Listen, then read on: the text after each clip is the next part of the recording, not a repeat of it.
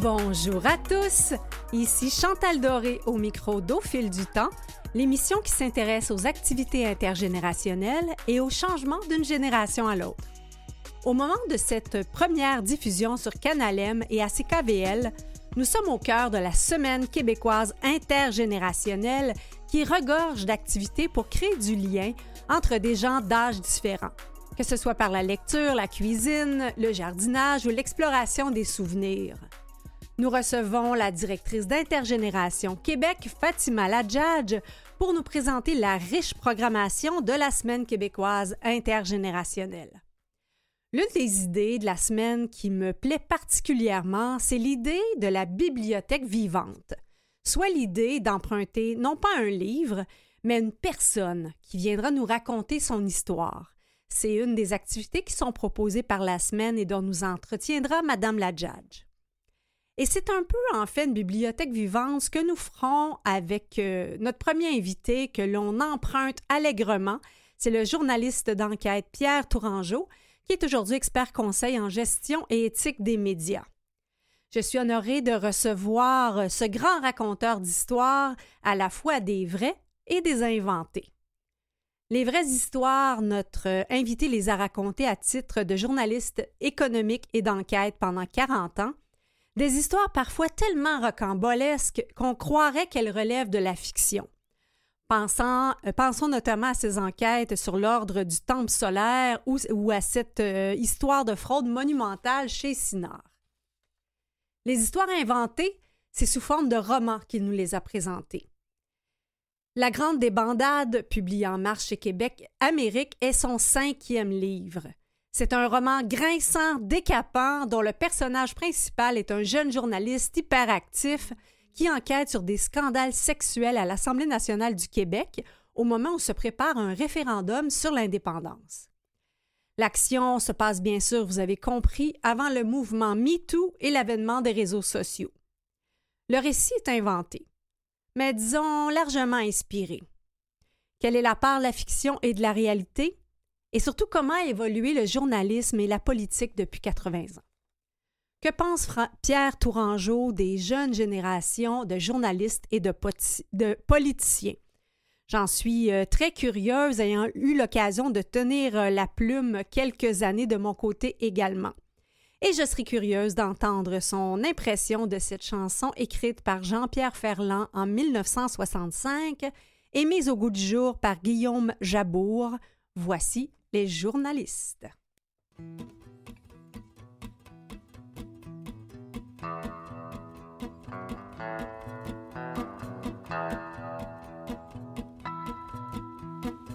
Beaucoup de mots, très peu d'humour, moitié pinson, moitié vautour. Ça dépend de l'heure et du jour, de l'édition et du tirage. Ils ont tant d'élan moral qu'ils ont le page à leur journal. Ça fait du bien, ça fait du mal, ça dépend de leurs avantages. Ils vous habillent à leur façon, vous prêtent leur déclaration, vous coupant deux ou trois tronçons, ils vous tuent puis ils vous épandrent. Ils racontent ce qu'ils ont su de notre qui est bien connu, de notre qui est très bien vu. Quand ils n'ont rien su, ils inventent.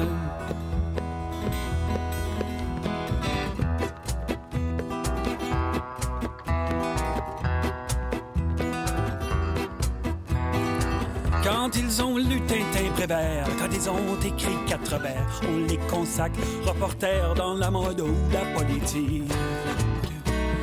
Quand ils n'ont plus assez d'idées, on les met aux chiens égarés. Quand il n'y en a plus, ils sont mutés, on les met au rang des critiques. As-tu vu mon papier tout frais, c'est presque du papier monnaie. Est-ce que tu connais Bossuet? Tout à fait moi, moi la légende. C'est pas du mieux, c'est du brutal, puis ça fera original. J'avais mal à mon piédestal. Quand on ne monte plus, il faut descendre.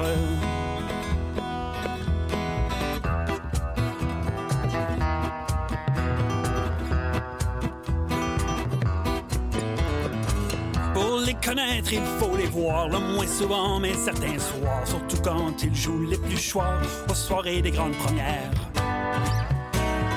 Le bras pendant la plume au bout, le programme sur les genoux. Il feint de comprendre tout, mais s'ennuie comme au cimetière. Et leur critique terminée, il faut les voir se corriger, faisant toute objectivité, comme s'ils avaient payé leur place. Et le lendemain au matin, vous la trouverez dans un coin, une à la deux et deux fois rien. Question de goût, question d'espace. Quand on sait tout, on ne sait rien. Je sais peu, mais je le sais bien. J'ai appris dans un quotidien toutes les lois fondamentales. J'ai appris ce que je savais. Le moins c'est faux, le plus c'est vrai. Plus c'est gros, plus c'est épais. Le moins c'est blanc, le plus c'est sale. Quand vous écouterez ma chanson, ne sautez pas aux conclusions. Sachez que vous faites exception et que gagner sa vie c'est triste. Ne me mettez pas aux arrêts, gardez vos rages pour après, quand je n'aurai plus de succès. Quand je deviendrai journaliste. C'était Les journalistes, chanson écrite en 1965 par Jean-Pierre Ferland et reprise ici par Guillaume Jabour. Une chanson qui égratigne le métier de journaliste, une profession qu'a exercé notre premier invité pendant plus de 40 ans. Pierre Tourangeau a été journaliste économique et d'enquête, chef du bureau parlementaire à l'Assemblée nationale du Québec, rédacteur en chef du téléjournal, premier directeur du service des nouvelles radio, télé, web.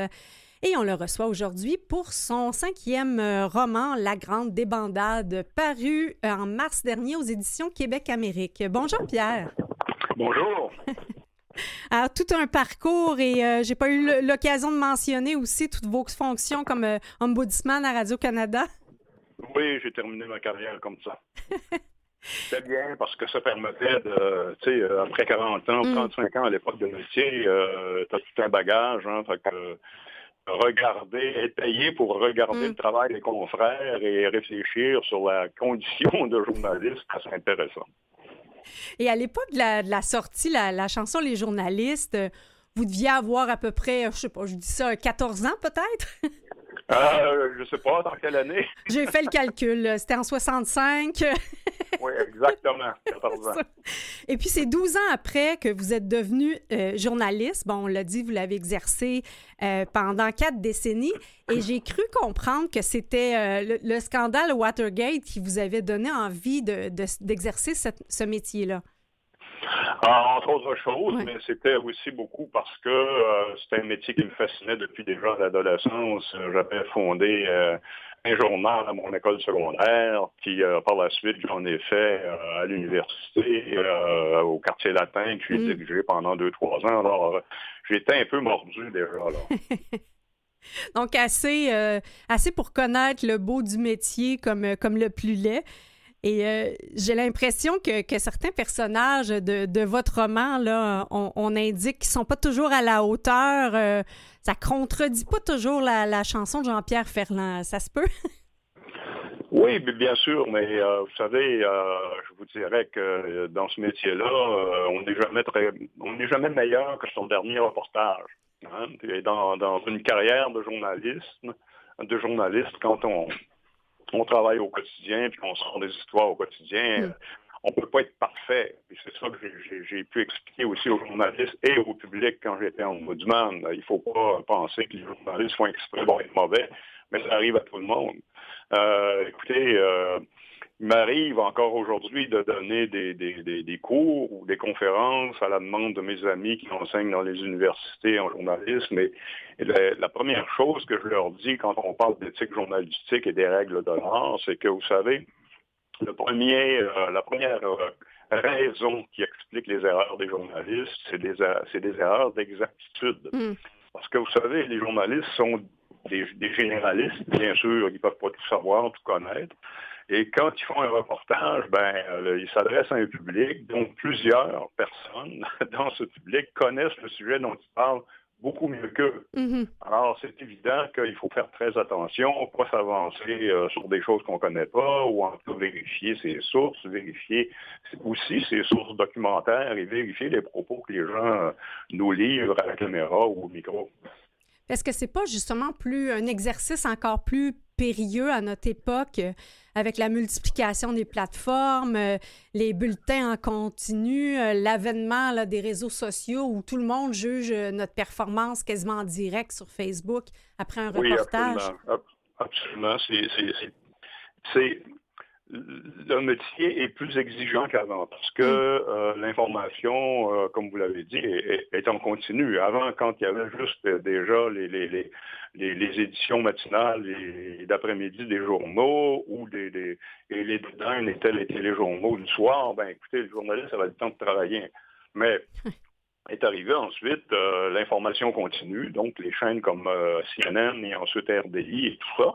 Et là, ben, on était sollicité tout le temps. Donc, il fallait être en onde à midi déjà si on avait couvert quelque chose le matin.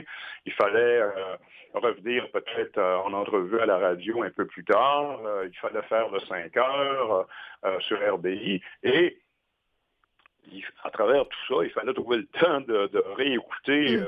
ce qu'on avait enregistré, de, de, réfléchir à la façon dont on allait structurer le reportage. Il fallait l'écrire, il fallait aller le monter choisir les, les extraits sonores, c'était euh, et c'est encore une, course euh, assez infernale. Et il y a plusieurs clients à servir pour un journaliste dans une journée. Hum. Puis là, si on rajoute maintenant qu'on demande une grande polyvalence aux journalistes, de, faire également un bulletin à la caméra euh, directement, d'en faire une version web, ça, ça s'accumule, la charge de travail? Absolument, sans compter qu'il y a des médias où on fait aussi la caméra mm-hmm. et le montage soi-même. Donc, euh, c'est pas toujours évident. Mais j'ai beaucoup de respect pour les jeunes journalistes d'aujourd'hui.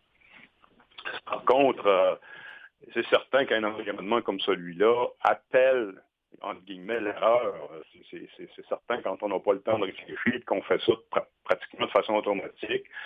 Euh, ben, il y a des chances aussi que la, qualité baisse. Euh, et, je trouve par contre qu'on réussit à quand même à, je dirais, contourner ce problème-là en faisant des émissions d'affaires publiques ou en tout cas en faisant des entrevues qui permettent en live d'expliquer un peu mieux euh, ce qu'on a couvert dans la journée ou ce qu'on a découvert comme journaliste. Mais ça demande du côté du téléspectateur, auditeur, lecteur, un investissement encore plus grand euh, de, dire, bon, mais je veux entendre l'autre version des choses. Et là, avec l'avènement des, des commentateurs euh, sur YouTube, là, assis dans leur voiture, qui font leur propre bulletin de nouvelles, je, pense, c'est ça comment ça impacte le métier de journaliste, là, ces, ces gens qui tout à coup prétendent euh, offrir un éclairage là, euh, euh, assis dans leur auto avec leur caméra et deviennent leurs propres médias? Oui, bien évidemment, c'est tout le problème de, de la confiance qu'on peut et qu'on doit ou pas accorder à ce qu'on entend ou à ce qu'on lit sur le web. Euh, où n'importe qui peut s'improviser journaliste, euh, comme vous l'avez dit. Par contre, je pense que de plus en plus, les gens font la part des choses. Euh, et, on est encore en train de patauger dans, d'essayer de comprendre les, les, conséquces, l'impact qu'ont eu les médias sociaux et, hmm. On le voit avec euh, l'environnement politique actuel. Euh, ça a changé complètement l'environnement politique aux États-Unis. Ça a permis mhm. à des gens qui n'avaient pas de voix avant et qui, à mon avis, en méritaient pas parce qu'ils disent des niaiseries. Euh, de s'exprimer et, de, tisser des liens avec des gens qui, pensent comme eux. Donc, il y a beaucoup de ce qu'on retrouve sur le web qui sont basés sur les croyances des gens. Et la tendance a été, avec le temps, que les gens euh, euh, estimaient que leur opinion, même si elle n'était qu'une croyance, elle n'était pas, elle ne reposait pas sur les faits, mhm. était aussi valable que le reportage qu'ils entendaient dans un média euh, confirmé, là, avec un journaliste d'expérience. Donc, on est dans on est dans une espèce de fouillis mm d'informations euh, euh, je disais, demande dans mon roman, euh, je fais des citations au début, puis le, journaliste qui est le narrateur dit à trop vouloir communiquer, on va mhm. finir par ne plus être capable de s'entendre. Oui. c'est un peu ça. c'est assez, c'est assez phénoménal ce qu'on vit depuis, depuis. Donc, ça, ça, demande, comme je disais, on le voit même euh, à l'école, il y a de plus en plus de cours euh, d'éthique des médias où être capable d'identifier les sources avant de, répéter ce qu'on entend. J'imagine que ça devient encore plus important euh, pour, pour les, les, plus jeunes générations et même à la limite pour les plus vieux qui se disaient, ben ça passe à la télé, donc ça doit être vrai. Oui, et euh, vous avez vu depuis quelques années, d'ailleurs, c'est une initiative de mon, mon ancien collègue euh, Lynn Pagé, qui est merveilleuse. Là, depuis quelques années, elle a fondé un truc qui s'appelle 30 minutes, 30 secondes pour y croire. Et c'est un une espèce de cours qui se donne de façon bénévole par les journalistes dans les écoles secondaires du Québec pour expliquer aux jeunes justement que tout n'est pas vrai parce que c'est publié et qu'il faut être critique à l'égard de ce qui est publié et vérifier les sources. Donc, mhm. euh, un, peu contrer euh, le phénomène des fameuses fake news, puis de la désinformation, puis de, tout ce qu'on entend et de, ce qu'on voit sur le web. Donc, euh, les médias traditionnels, entre guillemets, parce qu'ils le sont de moins en moins, mhm. puisque, comme vous l'avez dit, ils font du web, ils font tout, là ils ont un rôle très, très, très important à cet égard-là. C'est pour ça qu'on voit des émissions comme à Radio-Canada euh, qui s'appellent des décrypteurs, où on explique aux gens, ben voici, il y, a, ça qui, a circulé sur le web cette semaine, c'est faux, et pourquoi c'est faux, etc., etc. je pense que il n'y a pas un journal, euh, il n'y a pas une télévision qui, en information qui ne fait pas maintenant ce genre de choses-là. On en voit partout en Europe, on en voit dans le Guardian, on en voit dans, le Washington Post, dans le New York Times, partout. Parce que il faut réagir aux faussetés qui sont euh, véhiculés sur le web et auxquels les gens adhèrent sans trop savoir pourquoi et sans trop comprendre comment ces, ces, renseignements-là leur sont fournis, ces fausses informations-là leur mm-hmm. parviennent. C'est là où, je, disais qu'il y, a un exercice encore plus grand que le, téléspectateur, l'auditeur, le lecteur doit faire pour vraiment bien faire le tri dans tout ce qu'il reçoit et peut-être accorder justement du, crédit à ces gens-là qui, exercent le métier que vous avez exercé de, d'un petit peu essayer de filtrer le, bon grain de dans tout ça? Absolument. Euh, euh, je vous propose, euh, Pierre, peut-être d'écouter une chanson et de poursuivre après un petit peu. On, va explorer un peu les, thèmes dont vous avez parlé dans votre livre La Grande Débandade, puis essayer de voir un peu qu'est-ce qui a changé de cette époque-là à maintenant, autant dans le journalisme, mais également en politique. Donc, je vous offre, c'est tiré d'un album qui s'appelle Sexe et politique. Le groupe s'appelle Nous non plus et la chanson s'appelle Menteur.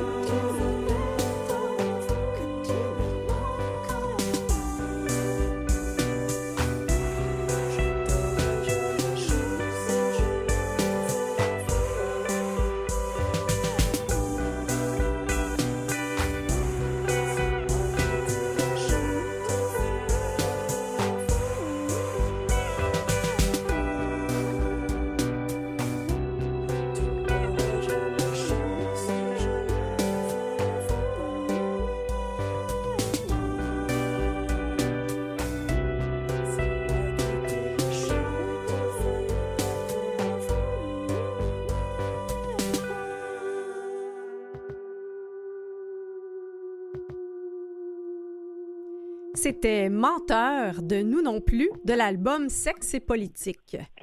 Du sexe et de la politique, il y en a beaucoup dans ce roman La grande débandade de Pierre Tourangeau, qui est notre invité aujourd'hui à Au fil du temps.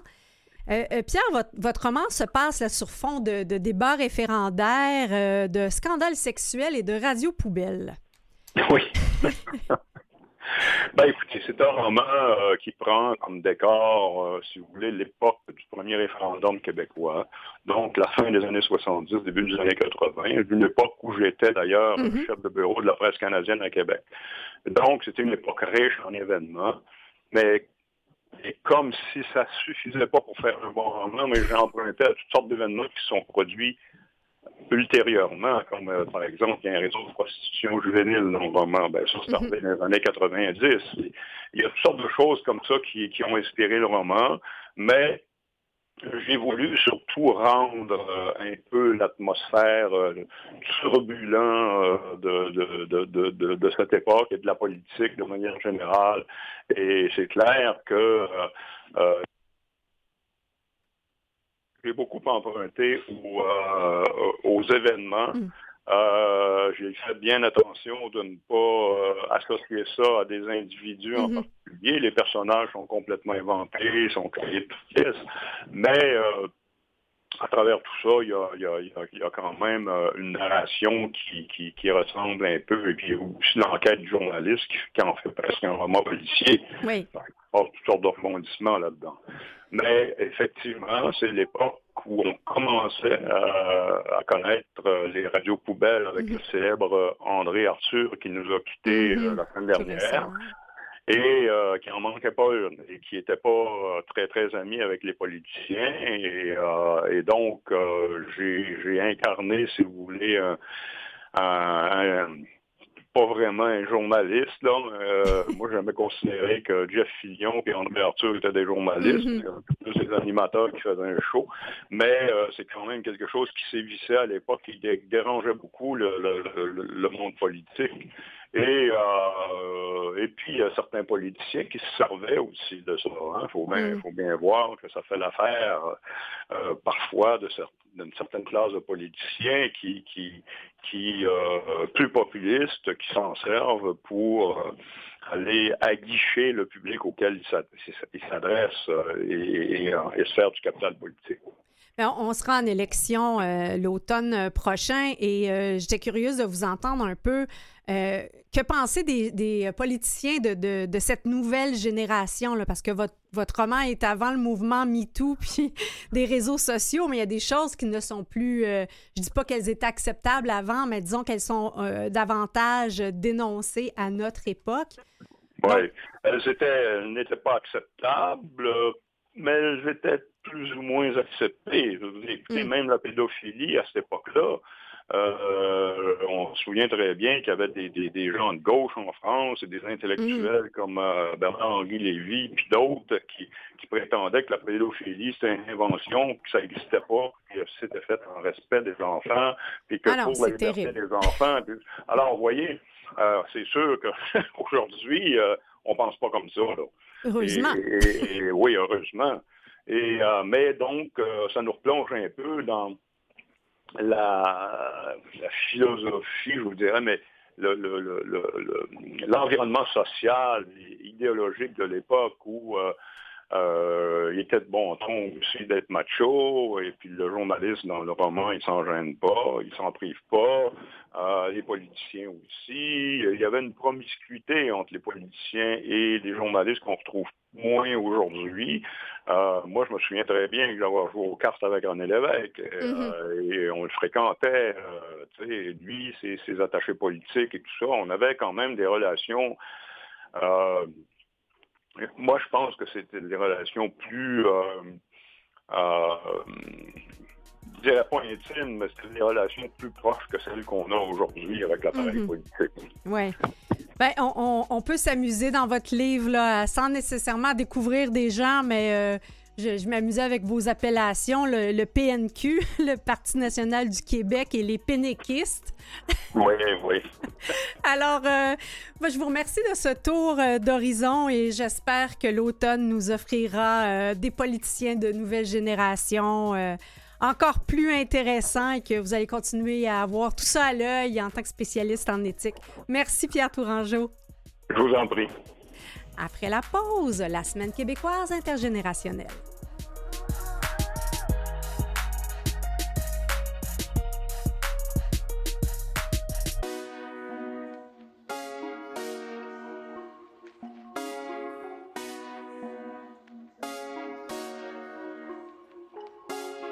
Vous écoutez Au fil du temps avec Chantal Doré. Au fil du temps se veut bien entendu le porte-parole de euh, les liens intergénérationnels et il va de soi que nous recevons à nouveau euh, la directrice euh, générale d'Intergénération Québec parce que cette semaine, c'est la semaine québécoise intergénérationnelle qui bat son plein. Donc, ce sera un grand plaisir euh, d'entendre la programmation qui, d'année en année, est de plus en plus foisonnante. Il y a entre autres parmi les participants euh, des maisons de grands-parents et je vous invite euh, d'ailleurs à réécouter cet épisode. Nous avons reçu la directrice de la maison des grands-parents de Trois-Rivières. C'était notre épisode du 5 avril. Et pour faire écho à notre première invité sur la politique, je vous invite également à réécouter notre émission du 14 décembre 2021 avec Isabelle Lessard, la plus jeune mairesse du Québec. Alors, on, écoute tous ces épisodes sur canalem.vusevoix.com. Ils sont également disponibles sur toutes les plateformes de balado-diffusion, Spotify, Apple Balado et Google Podcast. Après euh, cette chanson Fleur de l'âge de Mon doux Seigneur et c'est Seigneur S-A-I, nous recevons Fatima Ladjaj.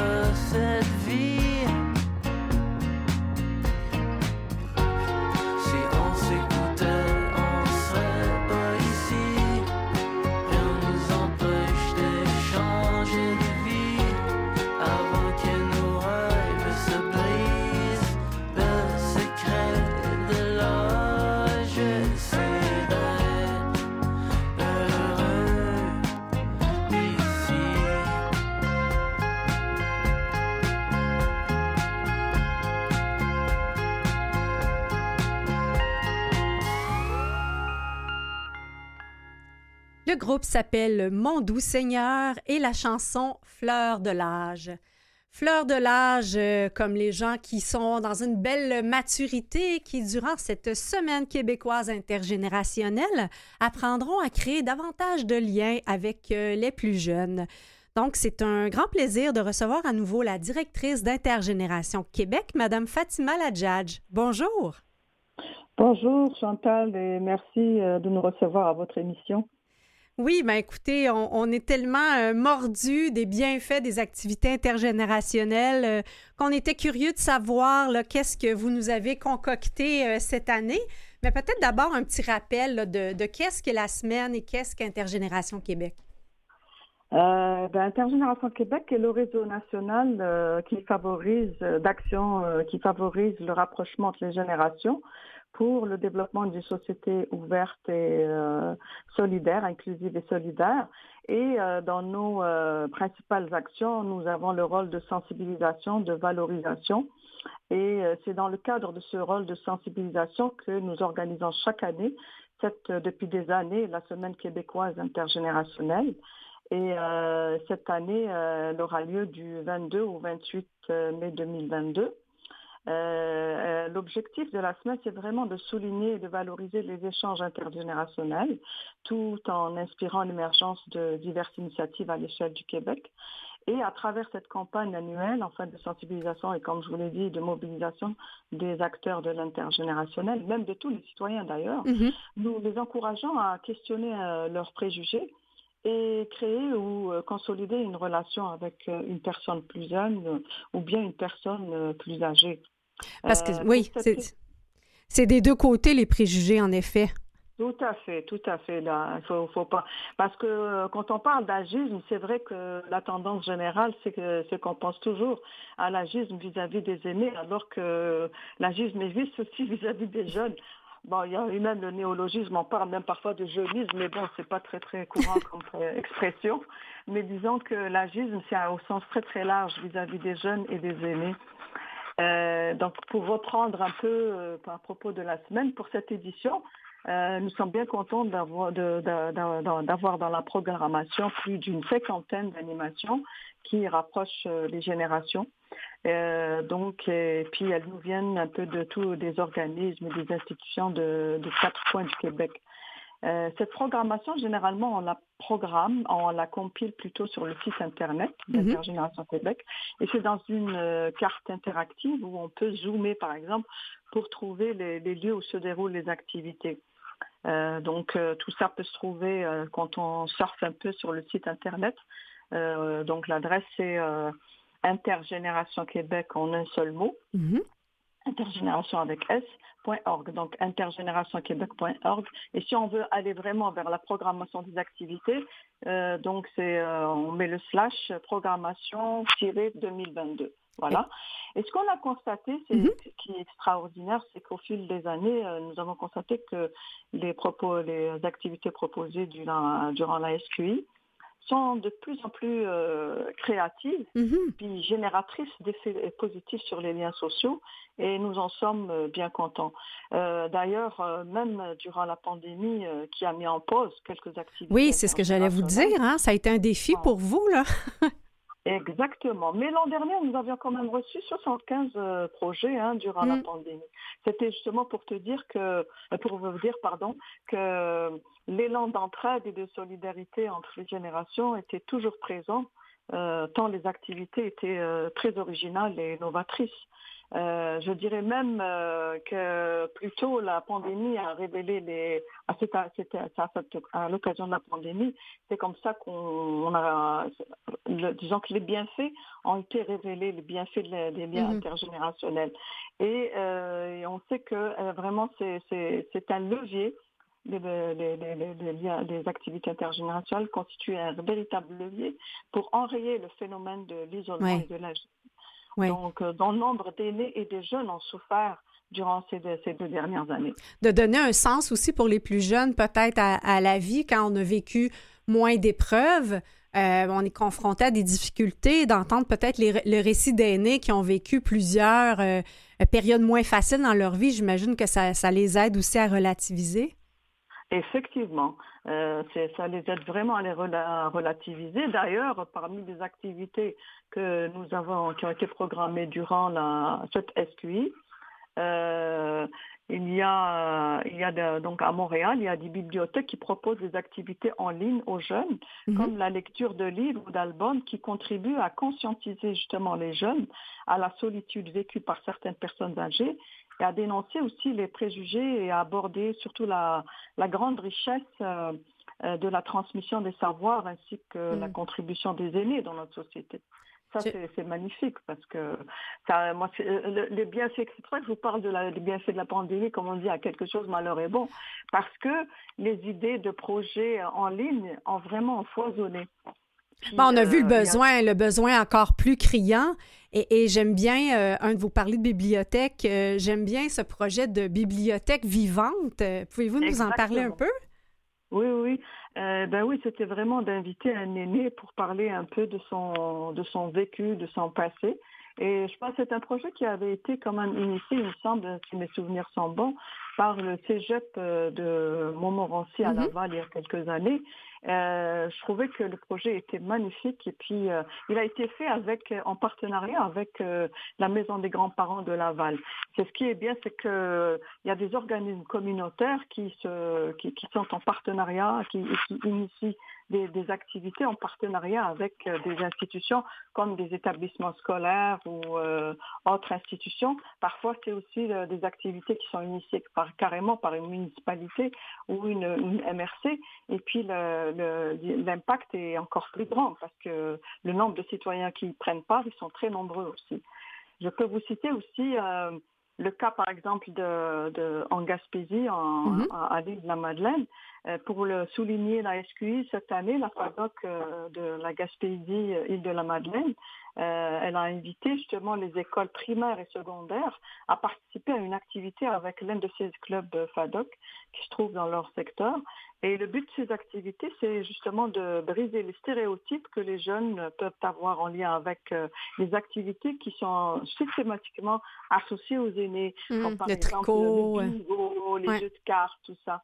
Et c'est aussi bien sûr pour créer des, occasions d'échange entre les générations.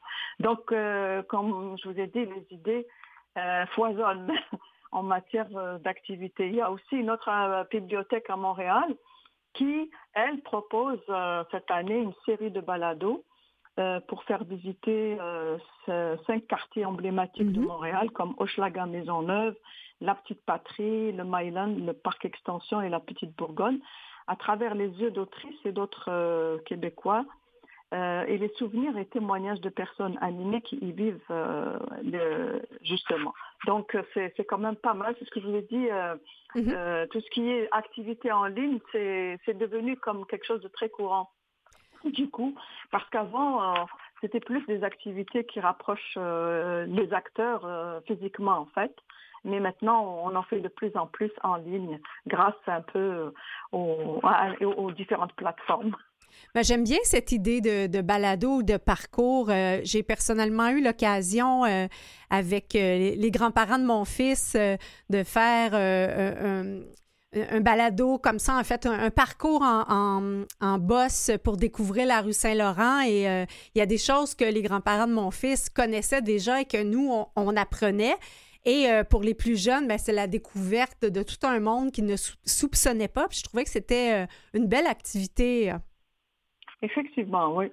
Euh, il y en a de plus en plus. Il y a, aussi parfois des, parades qui se font aussi devant les CHSLD. Donc c'est pour ça que je vous ai dit,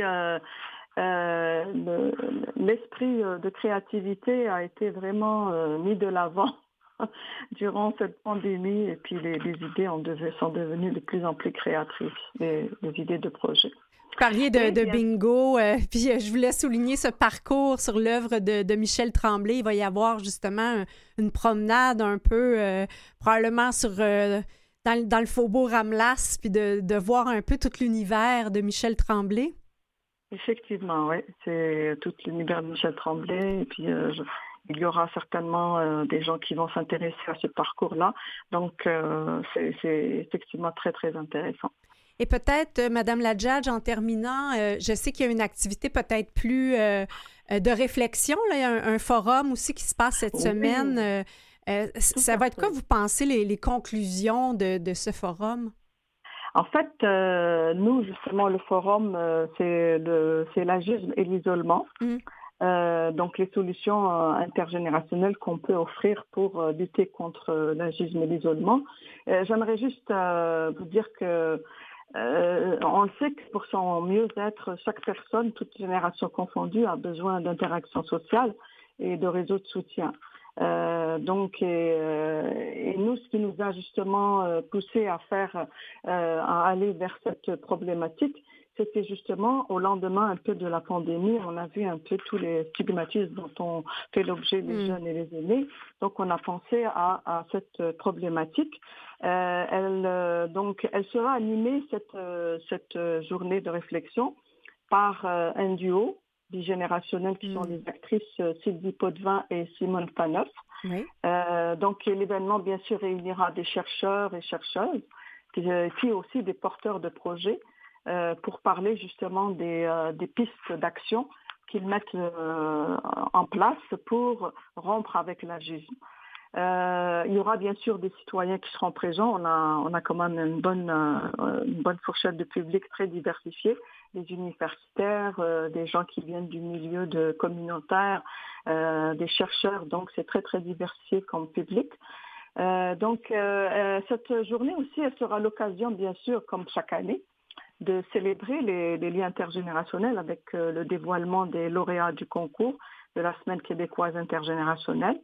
Euh, donc, euh, il y aura aussi donc une conférence qui sera animée par Mélanie Levasseur, qui est chercheure à Sherbrooke, et aussi une table ronde, comme je vous l'ai dit. Excellent. Et elle se poursuivra, bien sûr, cette année, on va avoir une grosse, grosse journée le 24 mai parce que la journée se poursuivra par, euh, avec une soirée cinéma euh, qui se fera toujours à Québec, parce que le, forum aura lieu au séminaire de Québec, et la soirée cinéma, euh, donc intitulée L'intergénérationnel en, action, elle aura lieu justement au, musée de la civilisation de 19h30 à 21h30. il y aura la projection de deux, de deux documentaires qui présente euh, des initiatives intergénérationnelles. Donc, euh, c'est les vieux copains. Euh, qui en fait a été fait. il s'agit en fait d'une incursion dans un chien CFLD qui fait le qui, qui, montre le, milieu de vie ou un, le milieu de vie où cohabitent des personnes âgées mm-hmm. et des enfants qui fréquentent une garderie implantée dans ces murs. Donc il y a tout un documentaire là-dessus de 47 minutes. Euh, qui a été fait par la production Anémone. Et nous, euh, Intergénération Québec, euh, nous avons produit en collaboration avec la compagnie Père un documentaire intitulé Nos générations. Et donc, on va justement projeter la première de ce film durant cette soirée. Excellent. Excellent. Merci beaucoup, Madame Ladjage, de nous avoir brossé tout ce portrait. Et évidemment, on rappellera à nos auditeurs d'aller voir la programmation et je vais euh, suivre avec grand intérêt les, lauréats qui seront publiés. Merci d'avoir été avec nous. Merci. Au revoir. Au revoir. On va en musique avec toute la vie des enfoirés. Des portes closes et des nuages sombres, c'est notre héritage, notre horizon. Le futur et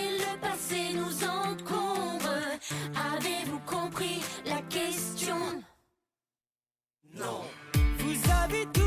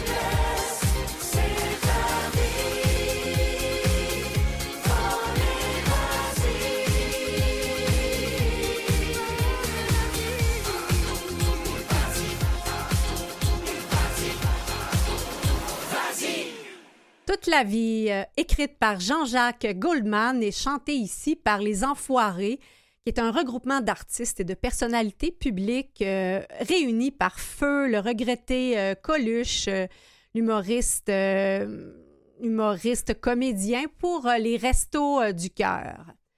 Alors, si l'émission au fil du temps, on cherche à rapprocher les générations, il en demeure pas moins qu'il y a plusieurs réalités et vécus qui les opposent. On pense entre autres à de nombreux débats entre les milléniaux et les baby boomers. Alors voilà qu'un article paru dans le Journal de Montréal en avril 2022 précise que la génération des baby boomers représente pour la première fois depuis la fin du baby boom moins du quart de la population canadienne. En 1966, alors que les boomers étaient âgés de moins de 30 ans, de moins de 20 ans plus tôt, ils représentaient près de 42% de la population, ce qui fait quand même donc une bonne différence en termes de proportion. Malgré tout, la population canadienne est de plus en plus euh, vieillissante. Selon le recensement euh, 2021, 2,3% des résidents canadiens ont 85 ans et plus, et ce qui représente une croissance de 12% par rapport euh, à 2016. Et on estime d'ailleurs que euh, la progression, euh, la proportion plutôt de ceux qui vivent plus de 85 ans pourrait tripler d'ici 2046 pour atteindre le 2,5 millions de Canadiens. Donc, avec tout euh, l'impact que ça peut amener sur les soins de santé, les résidences pour aînés et probablement plein de centenaires à vous présenter. Et malgré tout, euh, j'apprenais cette semaine euh, le décès d'un ami à, la moitié de, de 100 ans, à 56 ans. Un homme euh, en forme et qui s'entraînait et qui allait même se marier le mois prochain. Alors, au revoir Jean-Paul et quoi dire à part qu'il faut trouver l'équilibre entre mettre toutes les chances de notre côté et lâcher prise et continuer de profiter de la vie et quoi, continuer pareil. Et c'est le titre de la chanson qu'on vous fait écouter, Continuer pareil, de mes aïeux.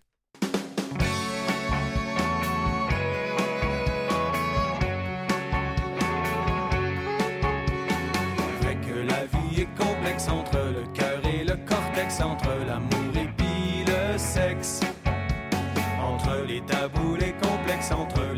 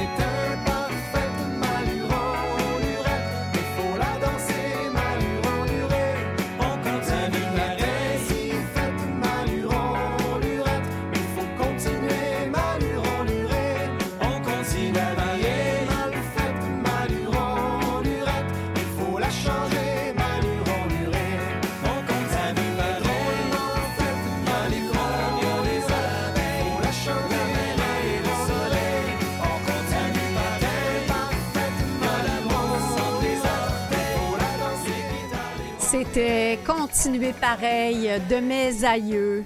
Et c'est ainsi que se termine notre 93e émission. Merci à vous, chers auditeurs, d'être au rendez-vous, que vous nous écoutiez à Canalem, à CKVL ou sur les plateformes de balado-diffusion. Un grand merci à nos invités, Pierre Tourangeau, journaliste, parce qu'il paraît qu'on l'est toute la vie, et auteur de La Grande Débandade, un roman euh, grinçant euh, qui est publié aux éditions Québec-Amérique. Merci également à Fatima Ladjadj d'Intergénération Québec.org. Merci à nos collaborateurs, Maurice Bolduc en régie, Catherine Bourderon à la recherche. La semaine prochaine, Richard Z. Sirois et on parle avec euh, de nouveaux, euh, des retraités qui ont décidé de, de lancer une entreprise. Alors je vous dis, tiens, on continue pareil. Passez une bonne semaine.